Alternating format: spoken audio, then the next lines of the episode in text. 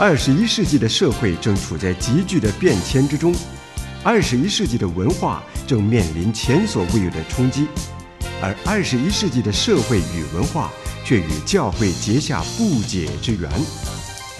诸天宣扬，脉动二十一世纪，教会生活圈。弟兄姐妹，在今天教会生活圈当中呢，我们要呃，在有关于教会团契方面，我们要做最后的一段的呃一起的学习，就是呢，我们弟兄姐妹的团契必须要表现在服饰上，彼此相爱，不仅将我们带在一起，关怀的情谊也就自然而然的表露出来，我们就可以彼此的服事。从敬拜到服事，是弟兄姐妹在教会生活中一个先后的体验。敬拜是与上帝团契，与上帝相交；个人的敬拜是灵修。大家一起的敬拜就成为属灵的团契，属灵的相交。一个人越多亲近上帝，必越发愿意与别的信徒可以交往、分担、共享。有好的敬拜与灵修，也必会有好的相交团契，这是必然的因跟结果。有了好的相交，才有好的服饰、好的工作。所以呢，这三者是循着次序一直渐进的。可以一步步的发现，可说是属灵生命长进必然的过程。热心爱主固然表现在工作上，但是呢，工作的能力必须从上帝来支取。工作的动机尤其需要爱心，工作的进行与果效更要在大家啊、彼此团契当中，才能够彼此的激励、帮助与合作，才显得出来。看我们的教会敬拜不足，忽略了个人灵修是最主要的原因。个人灵修好，大家一起的集体敬拜也一定能够好。与上帝相交的事情呢，如果太肤浅，那么我们跟弟兄姐妹彼此在属灵成分上的相交就会缺少了。彼此相交不够，又怎么能够同心服事呢？有时教会中有问题，往往是人的成分太多，主的地位被忽略了。属世的力量来左右教会的事情，这是生命的问题。如果我们的团契相交的生活属灵的成分减少，就没有办法同心，没有办法竭力保守圣灵所赐合而为一的心，互相合作就很困难了。教会如果发生纷争，往往呢，哦，就是在那一群侍奉的人当中。按理说，他们是最热心、最爱主的一群。但是呢，在敬拜与灵修方面，在互相关爱、互相照顾方面都有了缺欠，那服饰上就一定会发生阻力。如果侍奉的人在灵修、在敬拜当中呢，越来越轻浮，越来越不看重的话，很容易教会就会出了问题了。在以赛亚书第六章，以赛亚先知蒙召的经历当中，服役的灵撒拉弗就有很好的表现。可以当做我们的一个示范。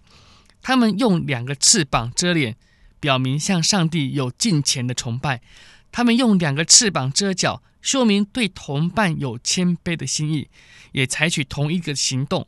然后呢，用两个翅膀飞翔，彼此接应来从事服役的工作。这是殷勤的服事，也期盼我们也是有这样敬虔、谦卑，而且呢忠心勤奋。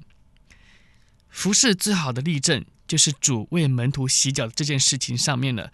我想我们都很熟，在约翰福音第十三章，主对门徒说：“我怎样爱你们，你们也要怎样相爱。”现在主以他自己的行动来说明，这样的一个爱是怎么样的表达出来的。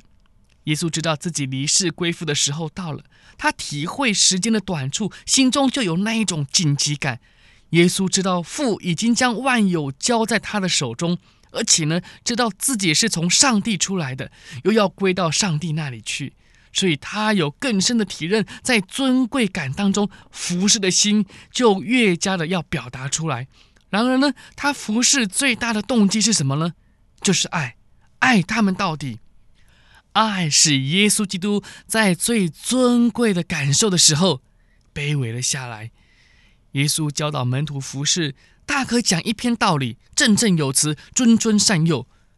耶稣也可以站在一旁，指手画脚，分照的话倒水，以及备妥毛巾，彼此服侍洗脚。这样做不是领导有方吗？然而，耶稣绝不以领袖自居，却是以仆人的姿态以身作则，成为门徒的楷模。马可福音第十章十三节说：“你们中间谁愿为大，就必做你们的用人。”主的话对我们今天的教会是一个莫大的谴责。我们只想做领袖，不肯做仆人。教会的领袖太多，主就没有地位。教会所需要的其实不是领袖，而是仆人。若有领袖，他的领袖也是取了仆人的身份，所谓以仆人的样式来领导的。所以教会不可以奢谈领袖训练，那些原则与方法不适用于教会。但是真正的问题是在哪里呢？是在心态。我们在教会服侍，必须有仆人的心态，谦卑。忠心以及勤奋，我们不可以自己有主见，不可凭着自己的呃兴趣或者自己的志向与喜好，我们只要听从主的嘱咐，顺服他的命令，以耶稣基督的旨意为我们的依归。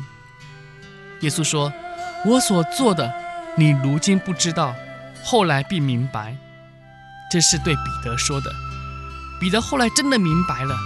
所以在书信中极力的强调，在相交团契当中与服饰要连在一起，好像主当时所做的。约翰福音第十三章十七节，耶稣又嘱咐门徒们，照着他向他们所做的去做。耶稣说：“你们既知道这事，若是去行，就有福了。”弟兄姐妹，同样的，耶稣也跟我们说。若我们知道我们要用仆人的心态，用忠心、用谦卑彼此服侍，我们若是按着这样的去行，我们就有福了。我是志阳。